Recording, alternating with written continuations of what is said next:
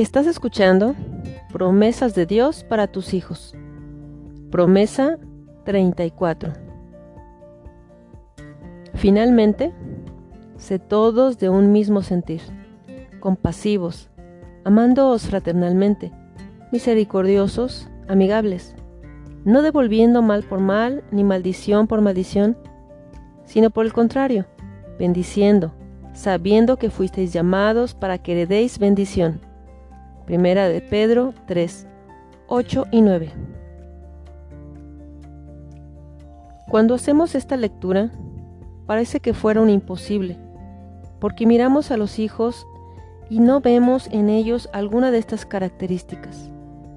Nos encontramos con hijos que no son compasivos, que están en continua discordia con sus hermanos y con nosotros, que en su boca está la maldición y en su corazón el deseo de venganza de aquellos que les hicieron mal. Pero lo maravilloso de nuestro Dios es que Él cambia el corazón de piedra en uno de carne. Y Él, si tú quieres, puede hacer esta operación en tus hijos.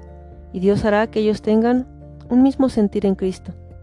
Que sean compasivos, que sean amorosos, misericordiosos, amigables, bendiciendo a aquellos que los maldicen. Padre, en el nombre de Jesús, te pido que mis hijos sean de un mismo sentir contigo.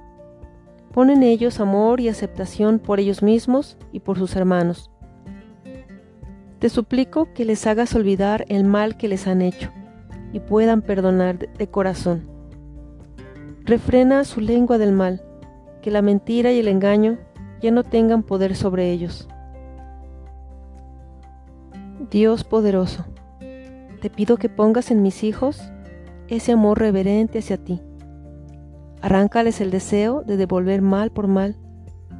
Ellos han sido llamados para heredad bendición.